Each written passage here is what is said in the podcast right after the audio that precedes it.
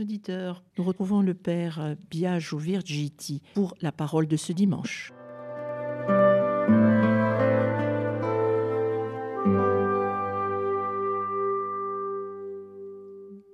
Chers amis de votre radio chrétienne, bienvenue pour ce deuxième dimanche du temps du carême que nous allons euh, maintenant euh, commenter en proclamant tout de suite l'évangile selon saint Marc.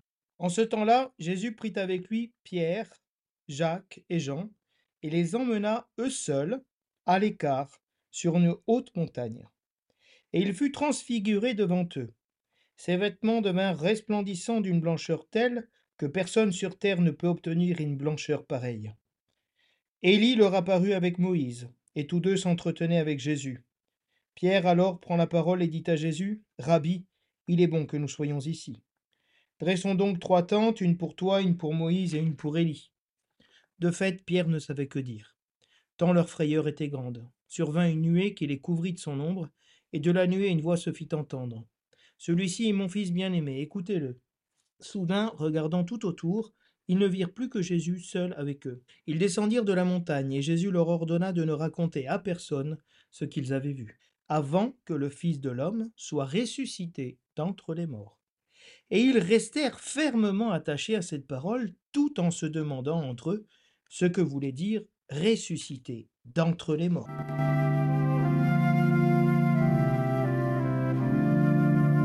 Du livre de la Genèse. En ces jours-là, Dieu mit Abraham à l'épreuve. Il lui dit, Abraham. Celui-ci répondit, Me voici.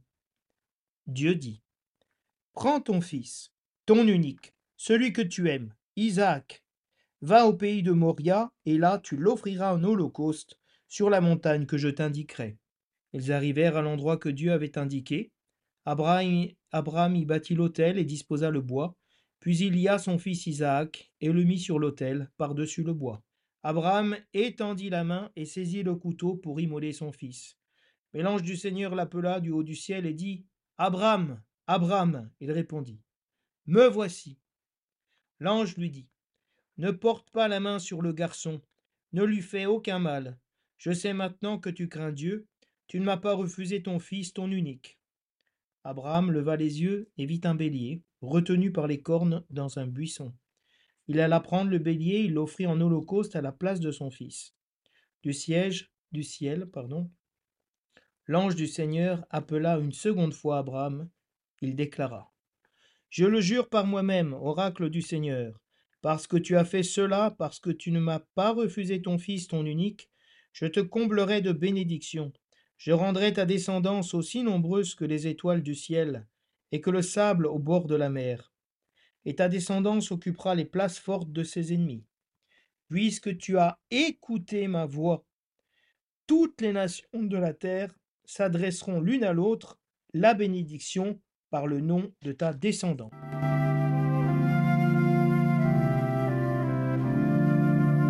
Le refrain du psaume nous dit je marcherai en présence du Seigneur sur la terre des vivants. Je crois et je parlerai. Moi qui ai beaucoup souffert. Il en coûte au Seigneur de voir mourir les siens. Ne suis-je pas, Seigneur, ton serviteur, moi dont tu brisas les chaînes? Je t'offrirai le sacrifice d'action de grâce, j'invoquerai le nom du Seigneur. Je tiendrai mes promesses au Seigneur, oui, devant tout son peuple, à l'entrée de la maison du Seigneur, au milieu de Jérusalem je marcherai en présence du Seigneur sur la terre des vivants.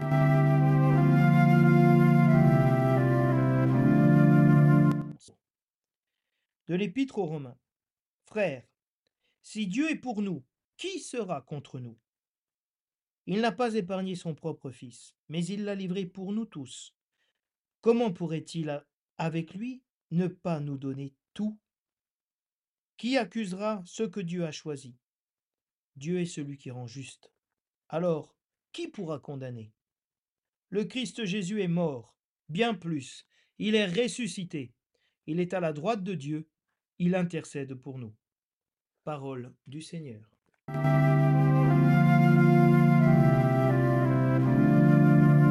Le thème de ce dimanche tourne évidemment autour de celui de l'évangile de la transfiguration. Mais en lien avec la première lecture de l'épreuve d'Abraham d'aller sacrifier son fils, son unique, Dieu dira à la fin, parce que tu as écouté ma voix. Toutes les nations de la terre s'adresseront à l'une à l'autre à travers la bénédiction que je te donne. Et dans l'évangile de Marc sur la transfiguration, nous avons cette parole qui vient euh, du ciel, qui vient du Père. Celui-ci est mon Fils bien-aimé, écoutez-le. Il y a donc euh, entre ces deux lectures l'insistance sur le Fils bien-aimé, qu'est Jésus-Christ, et dont Isaac était la préfiguration. Et cette invitation à écouter la parole de Dieu, écouter la parole du Fils de Dieu, hein, écouter dans le sens de d'obéir, hein, de croire à la parole. Et Benoît XVI nous dit que ce dimanche anticipe déjà le mystère pascal, puisque le combat initié contre l'adversaire culminera dans l'heure de la passion et dans cette victoire définitive sur la mort qu'est la résurrection. Donc nous sommes passés de dimanche dernier d'un Jésus pleinement homme, tenté comme nous par le diable, 40 jours et 40 nuits, à un Jésus pleinement Dieu, hein, dont se manifeste sa, véritable nature, la nature divine, hein, unie à sa nature humaine, elle se manifeste dans cet événement de la transfiguration où resplendit devant nos yeux hein, sa divinité. Et donc il divinise notre humanité. La divinisation de l'homme est un grand thème de l'Église d'Orient, c'est-à-dire comment Dieu vient pour élever notre nature humaine à sa nature divine à travers le baptême. Et donc pour Benoît XVI, ces deux dimanches, euh, sur la la tentation du Christ et la transfiguration sont comme les piliers sur lesquels va reposer tout l'édifice du carême jusqu'à la Pâque. Toute notre vie chrétienne consiste dans ce dynamique pascal, cette dynamique pascale, le passage de la mort à la vie, de la tentation de l'homme de la chair à l'homme nouveau, à la vie nouvelle, hein, à la victoire sur le tentateur à la victoire sur la mort. Pour Benoît XVI, la transfiguration est un, événement de prière qui advient dans la prière et par la prière. C'est la voie privilégiée, si vous voulez, pour écouter la voix du Père qui nous parle de rentrer dans la prière. Pour ça, une des armes du carême, c'est bien la prière, ensemble avec le jeûne et l'aumône, la charité. C'est la prière qui transfigure la nature de Jésus. Hein. C'est un exemple qui nous est donné à tous. Dimanche dernier, Jésus-Christ va prier au désert. Aujourd'hui, il va prier sur la montagne. Prier en tout temps et en tout lieu. Le catéchuménat, cette préparation euh, au baptême, cette initiation au baptême, mais qui n'est, si vous voulez, pas une préparation formelle, comme on va à l'école pour avoir son bac, hein, ou comme on va au catéchisme pour avoir sa première communion. Le catéchuménat, c'est l'essence même de l'être chrétien qui nous est transmis par l'Église. C'est la matrice maternelle de l'Église qui engendre les enfants à Dieu, mais pas à travers le rite du baptême. Parce que si le baptême est seulement un rite extérieur, un geste qui se pose euh, immergé dans l'eau, euh, on reçoit la filiation divine. Si cette filiation divine n'a pas été préparée par un catéchuménat où Dieu donne à celui qu'il appelle sa nature même, sans force, sans, euh, nous dit Saint Jean Chrysostome, sans effort. Hein. Si Dieu ne vous, nous dit Saint Jean Chrysostome, ne vous permet pas de réaliser sa grâce sans effort, vous ne pouvez pas être baptisé. Parce que c'est un appel et une nature qui se donne dans l'homme. Et donc, ce catéchuménat, hein, c'est toute la vie chrétienne. Et c'est une initiation dans le catéchuménat aussi à la prière et à l'écoute de la parole de Dieu. Tout le catéchuménat et se fonde sur écouter la parole de Dieu, écouter l'histoire du salut. C'est pour ça que l'Église nous donne cette lecture du sacrifice d'Isaac, si importante, qu'on retrouvera dans la Veille pascale, qui nous montre l'histoire du salut. Comment, la semaine dernière, avec Noé, Dieu a fait une alliance avec lui, en le faisant passer par l'eau, image du baptême. Cette fois-ci, le moment de l'épreuve et du choix. Est-ce que j'obéis ou est-ce que je n'obéis pas? Est-ce que j'écoute ou est-ce que je n'écoute pas la volonté de Dieu, la parole de Dieu pour moi? Hein? Tout le catéchuménat est justement un temps de, de mise à l'épreuve de notre volonté. Voulons-nous, oui ou non, faire la volonté de Dieu?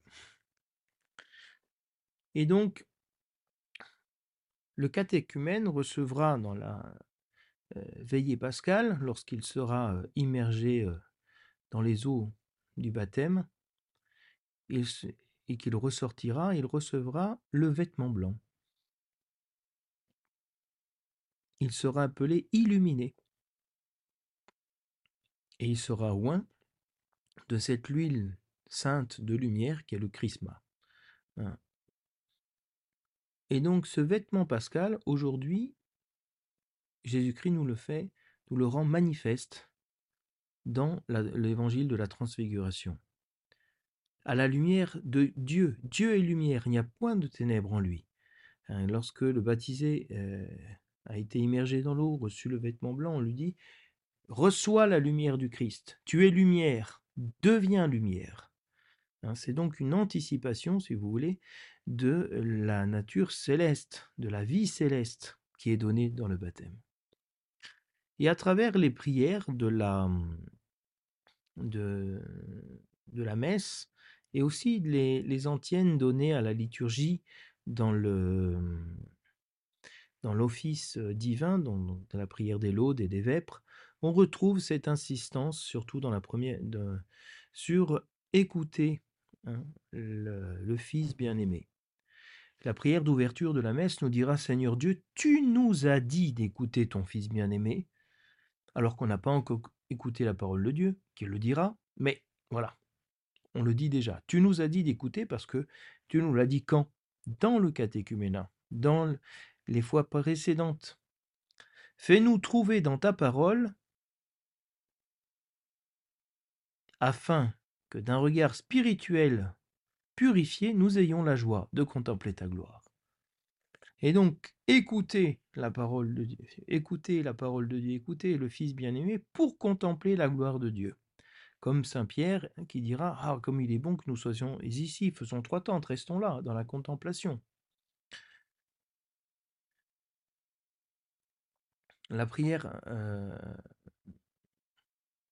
euh, sur le peuple, la prière finale, hein, euh, nous dira Seigneur, ne cesse pas de répandre ta bénédiction sur tes fidèles et donne-leur de s'attacher à l'évangile de ton Fils unique. Écouter la parole de Dieu, c'est écouter l'évangile du Fils unique.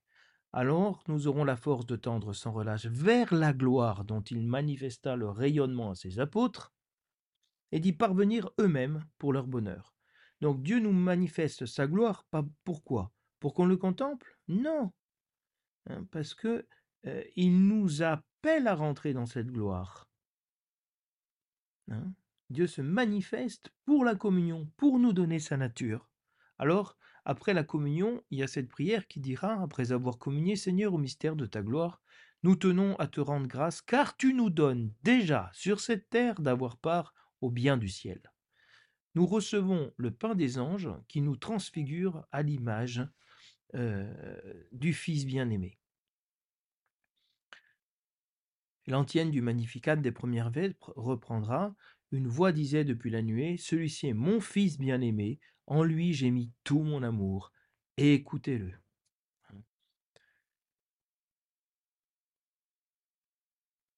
Et le Christ a détruit la mort, nous dit l'antienne du Benedictus des Laudes. Il a détruit la mort par son évangile. Donc, écoutez la, parole de Dieu, écoutez l'évangile de Jésus-Christ, c'est écouté cette destruction de la mort. Il a fait resplendir la vie. Mmh. Et donc, il y a cette, cette transfiguration qui advient par la parole. Hein.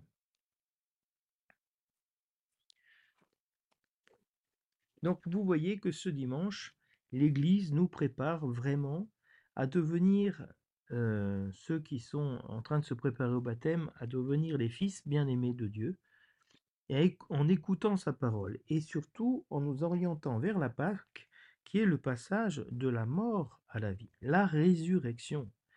Hein. Et le Christ, nous dira Paul, est mort, bien plus il est ressuscité. Il est à la droite de Dieu, il intercède pour nous. Celui qui est transfiguré devant nous est celui qui intercède pour nous, celui qui est passé de la mort à la vie pour nous introduire dans le ciel.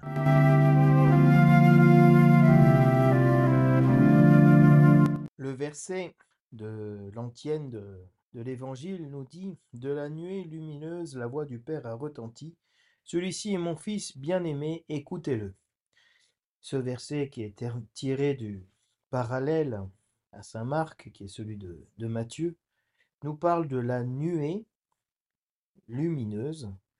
La nuée est toujours l'image de l'exode, de la sortie d'Égypte, et aussi le signe de la présence de Dieu au milieu de son peuple qui guidait son peuple par une colonne de nuée pendant la journée, comme une énorme euh, colonne de fumée hein, qui nous permettait de voir euh, la tête du convoi, si, l'on veut, et une colonne de feu la, nuit pour pouvoir voir hein, la route que le Seigneur euh, faisait faire à son peuple pour la sortie d'Égypte.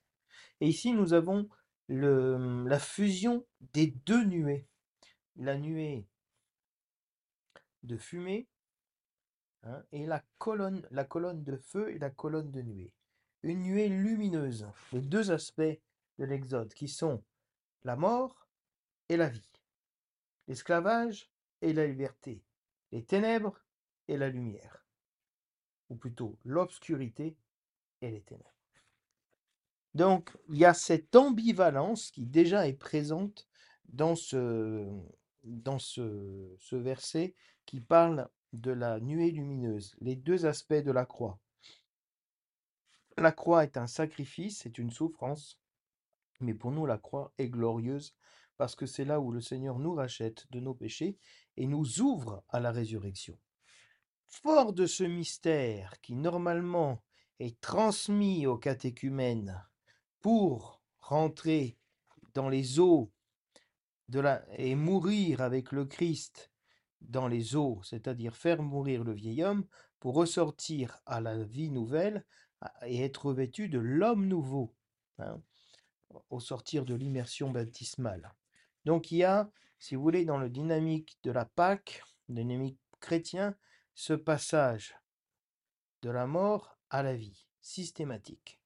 Et c'est ce que l'évangile de ce dimanche veut nous transmettre pour nous faire entrer dans la souffrance, dans la pénitence, dans la conversion du chemin du carême, pour faire mourir en nous le vieil homme et que surgisse l'homme nouveau. Comment? Écoutez-le. Mon fils bien-aimé, écoutez-le en écoutant le Fils qui nous parle. Et le Fils nous parle dans sa parole, dans ses sacrements, à travers l'Église. Donc Jésus se retrouve euh, à prendre avec lui Pierre, Jacques et Jean, hein, ces trois témoins, euh, pour être... Euh, Jésus prend toujours trois personnes parce que dans l'Antiquité, on devait toujours avoir deux ou trois témoins avec soi d'un événement. Donc le, témoignage était valide quand il y avait deux ou trois personnes. Et Jésus en prend trois. Pierre, Jacques et Jean. Les témoins de la première heure, si vous voulez, du premier appel. Et il les emmène, eux seuls, pas les autres, à l'écart sur une haute montagne, Alors ici, euh, certains ont essayé de savoir quelle était cette montagne. Est-ce que c'est ce qui aujourd'hui est la tradition la plus euh, euh, pratiquée, c'est que Jésus se soit transfiguré sur le mont Tabor. Il est mm, donc, donc pas loin de la Galilée, au milieu de la plaine euh, euh, d'Israël, il y a cette petite montagne qui est le mont Tabor, où euh, se serait réfugié aussi euh, le prophète euh, Élie, et euh, il y a toute cette tradition monastique. hein. Euh, sauf erreur de ma part. Et, euh, et donc ce mont Tabor, hein, qui est un, un mont de, petit monticule, pour certains ne correspondrait pas du tout. Et donc ils voient dans le mont Hermon, donc ces montagnes euh, enneigées du Liban, euh, d'où descend euh, l'eau du Jourdain, hein, comme le lieu de la transfiguration du Seigneur. Peu importe, aujourd'hui c'est très difficile de remonter pour comprendre quel était ce lieu. L'important c'est que Jésus amène sur la montagne. La montagne, c'est le lieu de la rencontre avec Dieu, le sommet le plus élevé si vous voulez. Lorsque, Dieu appelle Moïse, hein, il fera tout un détour, Moïse, pour voir ce buisson ardent qui brûle hein, sur la montagne.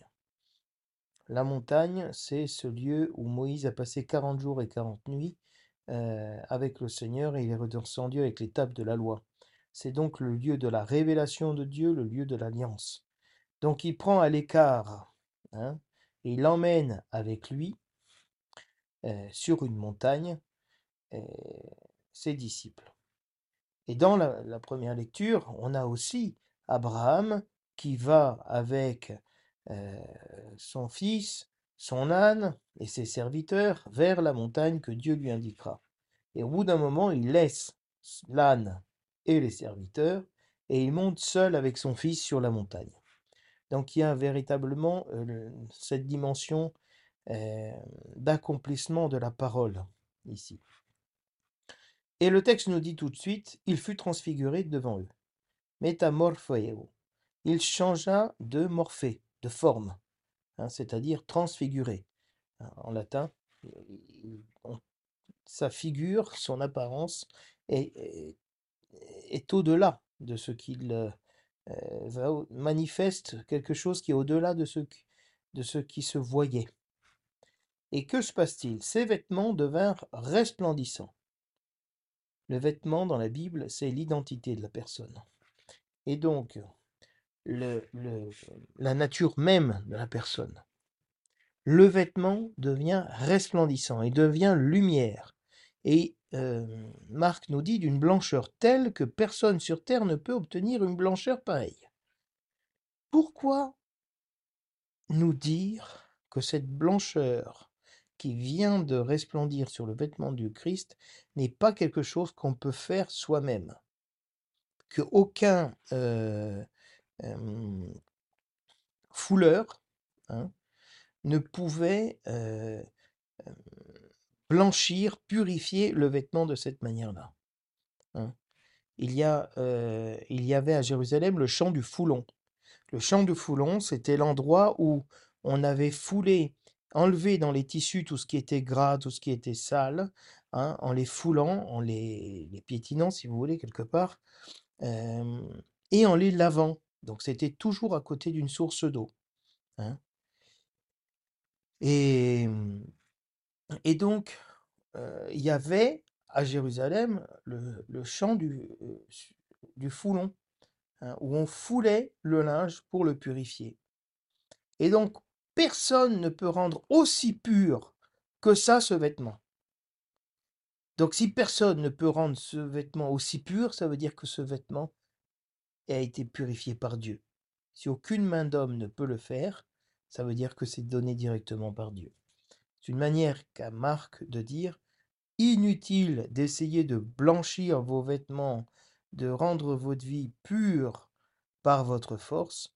Ce n'est que Dieu qui peut blanchir notre vie, faire resplendir en nous sa nature. et apparaissent les deux hommes de la montagne, Moïse et Élie. Et c'est intéressant parce qu'on ne dit pas Moïse et Élie, Élie leur apparaît avec Moïse. Pourquoi Élie en premier? Parce que le peuple d'Israël attendait le retour d'Élie. Élie serait le prophète qui annoncerait la venue du Messie. Donc, le premier à se présenter n'est pas Moïse, mais Élie, qui annonce le Messie. Donc, Élie leur apparut avec Moïse. Moïse vient avec. Jésus les prend avec lui et Moïse est avec Élie. Donc il y a véritablement aussi cette communion des personnes autour du Christ. Et Élie est l'image des prophètes, du prophète. Et Moïse, l'image du prophète de la loi, de la Torah. Et les deux s'entretenaient avec Jésus, les deux parlaient avec Jésus. Et euh, ils parlaient de quoi? On ne sait pas. Hein, d'autres évangiles euh, traduisent en disant qu'il parlait de son exode, de son passage de ce monde vers le Père. Et donc, les disciples, Pierre, Jacques et Jean, ont le privilège de voir Élie et Moïse, les deux qui, sont, euh, qui ne sont, euh, dont on n'a pas retrouvé le corps, qui, sont, qui ne sont pas morts. Moïse, on dit, il est mort sur la bouche de Dieu, sur les lèvres de Dieu. Et jusqu'à aujourd'hui, on n'a pas trouvé sa tombe. Et Élie, lui, est monté aux cieux dans le char de feu, hein, donc il n'est pas passé par la mort. Donc on a deux euh, personnes, deux prophètes, de, de, de pères de la foi d'Israël, qui sont passés de manière étrange par la mort. Ou ne sont pas morts, ou ils sont morts mais on n'a pas trouvé leur corps. C'est-à-dire que le Seigneur, euh, comme la Vierge Marie, une fois qu'elle est morte, elle est montée, elle s'est endormie dans le Seigneur et son corps a été assumé dans le ciel, hein, euh, comme Moïse, probablement. Donc il y a ce mystère de la mort qui est un peu transfiguré aussi à travers la, figure de Moïse et d'Élie. On ne sait pas ce qu'ils disent. Est-ce que c'est important de savoir ce qu'ils disent? Évidemment non. Parce que qu'est-ce qui est important?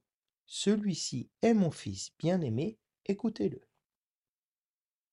Voilà sans doute ce que Jésus-Christ a dit à Moïse et Élie. Je suis le fils bien-aimé que vous avez annoncé, écoutez-moi. Et là, le, texte français dit Pierre alors prend la parole et dit à Jésus en fait, en grec, Pierre ne prend pas la parole. Pierre répond. Il répond à l'événement qui est en train de se passer. Il répond à ce qu'il voit. Oui, il prend la parole si vous voulez, mais il ne prend pas la parole parce qu'il pense à quelque chose. Sa prise de parole est une réponse à l'événement. Et il dit, Rabbi, maître, il est bon que nous soyons ici. Dressons trois tentes. Hmm. Nous sommes euh, justement après le Yom Kippour, où Pierre vient de confesser la foi que Jésus-Christ est le Fils du Dieu vivant, et, et nous allons entrer dans la fête des tentes. Et donc, Pierre veut célébrer la fête des tentes avec Moïse et Élie. Restez là, restez dans la divinité, restez dans le ciel. Et Pierre, nous dit le, narrateur, ne savait, pas, ne savait pas quoi dire. On ne sait pas ce qu'il dit. Il ne sait pas pourquoi il dit ça. Tellement il est pris d'une grande frayeur. Donc Pierre est en train de paniquer. La seule chose qu'il arrive à dire, c'est restons là, faisons trois tentes, euh, faisons quelque chose. Faire, faire, faire. Pierre est toujours un homme d'action. Il veut faire. Je donnerai ma vie pour toi. Euh, Jésus-Christ, il dit, range ton glaive avant que tu m'aies, euh, avant que le coq n'ait chanté, tu m'auras trahi. Hein. C'est un peu l'image de, de l'homme religieux qui veut faire, faire, faire, faire, qui veut purifier ses vêtements. Hein, non? Et comment Jésus-Christ va répondre à Pierre? Il ne va pas répondre. c'est le Père qui va répondre à sa place. Une nuée les couvrit tous sous son ombre. Donc, ils sont illuminés par la lumière du Christ, et tout d'un coup, foum, une nuée. hein, une nuée s'abat sur eux. Donc, un brouillard. Et dans le brouillard, on voit plus, on voit plus rien. On ne peut plus rien voir. Donc, ils ne voient ni, Jésus, ni, Jacques, ni Jean, ni Moïse, ni Élie. Et donc, on est dans les ténèbres, dans la nuée plutôt.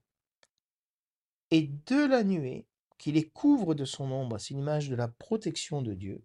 hein, L'Esprit Saint descendra sur toi et te couvrira de son ombre, dit euh, l'ange Gabriel à la Vierge Marie. Ils entendent une voix. Celui-ci est mon fils bien-aimé, écoutez-le. Lorsqu'on est dans l'obscurité, s'imprime dans notre esprit, avec plus de force et d'intensité, la voix que nous entendons. Ils sont en train de faire une expérience qui s'appelle le lucernaire. Dans l'Église primitive, hein, il y a ce rite du lucernaire, où on rentre dans les ténèbres, c'est ce qu'on on vit normalement dans la veillée pascale. Toutes les, lumières sont éteintes et apparaît seulement. Donc on est dans les ténèbres, dans l'obscurité, dans l'obscurité de notre péché, si vous voulez, du non-sens de la vie, et surgit une lumière hein, qui dit Jésus-Christ est la lumière et le salut. Voici mon fils, mon bien-aimé, écoutez-le. Et soudain, regardant tout autour, ils ne virent plus que Jésus seul avec eux. Donc, ils sont dans la nuée, ils ne voient plus rien, ils ne peuvent qu'entendre, ils entendent, et au moment où ils entendent cette voix, tout d'un coup, ils voient ce qui se passe. C'est une véritable illumination, une véritable vision, dans les deux sens du terme, qu'ils ont. Ils voient Jésus seul avec eux, le Fils bien-aimé avec eux. C'est le but de cette vision, seul avec eux. Jésus prit avec lui Pierre, Jacques et Jean, et les emmena eux seuls. Soudain, regardant tout autour, ils ne virent plus que Jésus seul avec eux. Seul à seul. Seul avec nous. À ce moment, ils descendent de la montagne. Et Jésus leur, leur dit de garder ce secret. De manière à ce que eux puissent témoigner. Il les a pris comme témoins. Pour qu'ils puissent témoigner après sa résurrection que déjà il avait manifesté sa gloire avant. Et il leur dit avant que le Fils de l'homme soit ressuscité d'entre les morts. Pourquoi cette notion? Parce que la transfiguration n'est autre qu'une anticipation de la résurrection. C'est déjà une révélation que le Fils est ressuscité d'entre les morts. Ressuscité, il ne meurt plus, nous dit Saint Paul. Et ils sont restés attachés à cette parole. C'est-à-dire, ils ont vraiment obéi à la parole que leur disait le Fils bien-aimé. Écoutez-le, ils l'ont fait. Et tellement ils l'ont fait qu'ils sont restés attachés fermement à cette parole. Puissions-nous, nous, chrétiens, être fermement attachés à la parole du Christ que nous entendons et que l'Église nous a transmise. Même si on ne comprend pas tout et que les disciples disent se demandent entre eux qu'est-ce que ça veut dire ressusciter entre les morts? Qu'est-ce que ça veut dire aimez-vous les uns les autres? Qu'est-ce que ça veut dire aimer vos ennemis? Qu'est-ce que ça veut dire celui qui veut venir derrière moi sans haïr son père ou sa mère hein? Qu'est-ce que ça veut dire qu'il prenne sa croix et qu'il me suive? Qu'est-ce que ça veut dire? Nous pouvons écouter, c'est-à-dire faire confiance à la parole du Fils sans tout comprendre sur le moment. Parce que la compréhension, c'est un chemin vers la Pâque.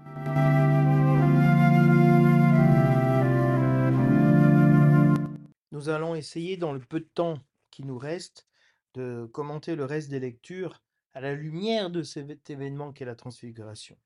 l'Église choisit euh, des événements de l'histoire du salut parce que le temps de du carême, qui est un temps d'engendrement à la fois des catéchumènes pour le baptême, c'est un temps où se donne et se célèbre l'histoire du salut.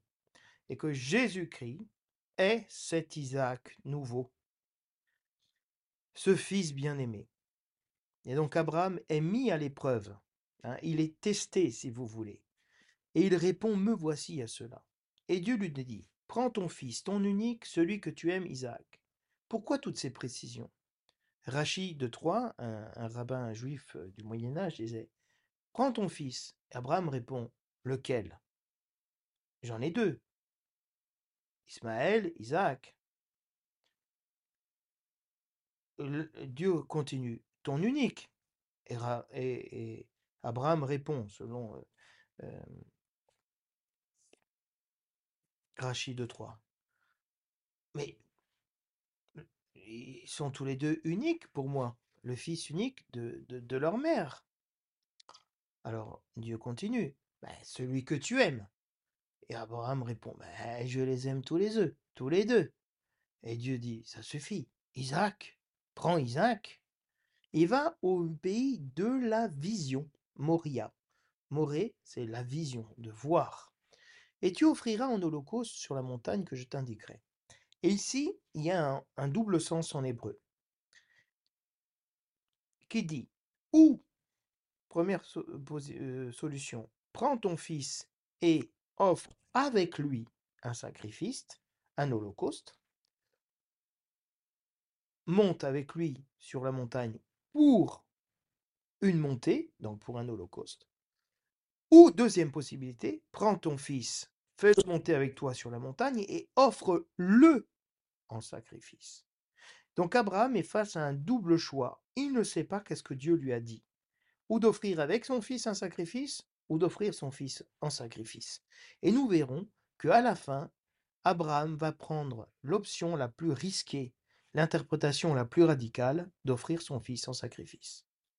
Et donc Abraham bâtit l'autel, disposa le bois, et il y a son fils Isaac qui a porté le bois de la croix. Donc Isaac est l'image de Jésus-Christ qui est lié sur le bois de la croix, qui est attaché au bois de la croix. Et lorsque Abraham étendit sa main pour immoler son fils avec le couteau, l'ange du ciel, l'ange du Seigneur intervient en disant Abraham, Abraham. Hein, Et Abraham répond Me voici de nouveau. Il est toujours prêt à répondre au Seigneur. Et il lui dit Ne porte pas la main sur l'enfant, je sais maintenant que tu crains Dieu. Tu m'as pas refusé ton fils, ton unique. Et donc il y a ici l'insistance sur le fils unique, sur la descendance, qui a été mise en danger. hein, et Dieu a vu la foi d'Abraham. Hein, et l'épître aux Hébreux dira qu'il est monté avec son fils, sachant que Dieu était capable de ressusciter même son fils de la mort. Donc de rentrer dans ce temps du carême, dans même des événements qui nous semblent rationnellement euh, mortels, comme les apôtres qui disent, je ne comprends pas qu'est-ce que ça veut dire la résurrection, mais j'ai foi dans le Seigneur, je crois que Dieu m'aime. Voilà la véritable racine, savoir que nous sommes aimés de Dieu.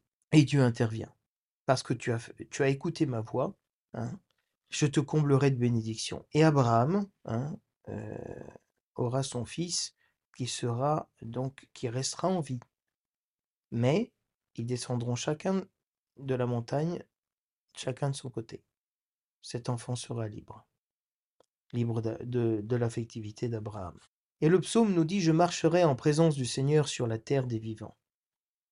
Marcher, c'est le sens du carême, le cheminement, en présence du Seigneur. Donc avec le Seigneur, sur la terre des vivants et non pas des morts. Donc il y a dans ce psaume euh, 115 cette image du passage déjà de la mort à la vie. Moi j'ai beaucoup souffert. Le Seigneur ne veut pas que les siens meurent. Il ne veut pas la mort euh, d'Isaac. Il ne veut pas la mort de Jésus-Christ. hein. Il ne veut pas non plus la mort du pécheur, mais qu'il veut qu'il se convertisse et qu'il vive. Le Seigneur a brisé les chaînes. hein. Alors on peut offrir le sacrifice au Seigneur, parce qu'il nous a libérés. Je tiendrai mes promesses au Seigneur, j'accomplirai sa parole, hein, jusqu'au milieu de Jérusalem. Et c'est ce que fait Jésus-Christ. Il a accompli les promesses faites à nos pères dans Jérusalem. Et, et Paul nous dira que Dieu n'a pas épargné son propre Fils. Qui sera contre nous? Si Dieu est avec nous, qui sera contre nous? Face à l'opposition, aux difficultés de notre vie, si Dieu est avec nous, il est en nous, il vit en nous, la mort n'a plus pouvoir sur nous. Les difficultés, les tristesses, et nous pouvons être euh, dans le deuil, mais pas tristes. Nous pouvons être malades, mais pas désespérés. Humiliés, mais en paix. Et Dieu n'a pas épargné son propre Fils. Donc pourquoi il nous épargnerait, nous? Si à son propre Fils, il lui a fait connaître la souffrance pour nous sauver, nous aussi nous devons passer par la souffrance, pas pour nous sauver nous, pour, pour participer avec Jésus au salut du monde. Qui accusera ceux que Dieu a choisis? Qui pourra nous accuser? Le démon, qui est l'accusateur? Il trouve sur nous aucune emprise. N'a trouvé en lui rien qui lui appartienne. C'est Dieu qui justifie. Et si Dieu justifie, personne ne pourra nous condamner. Parce que Jésus-Christ est mort, est ressuscité, et à la droite de Dieu, et il intercède pour nous. Donc celui que nous suivons est le Fils bien-aimé qu'on peut écouter. Pourquoi? Parce que Dieu lui a donné pouvoir, autorité sur toute réalité. Il lui a remis toute justice, tout salut pour nous sauver. Donc voilà. Rentrons dans ce dimanche de carême qui est très intense pour marcher ensemble vers la Pâque. Je vous souhaite à tous et à toutes un très bon dimanche. Prions les uns pour les autres et à la semaine prochaine.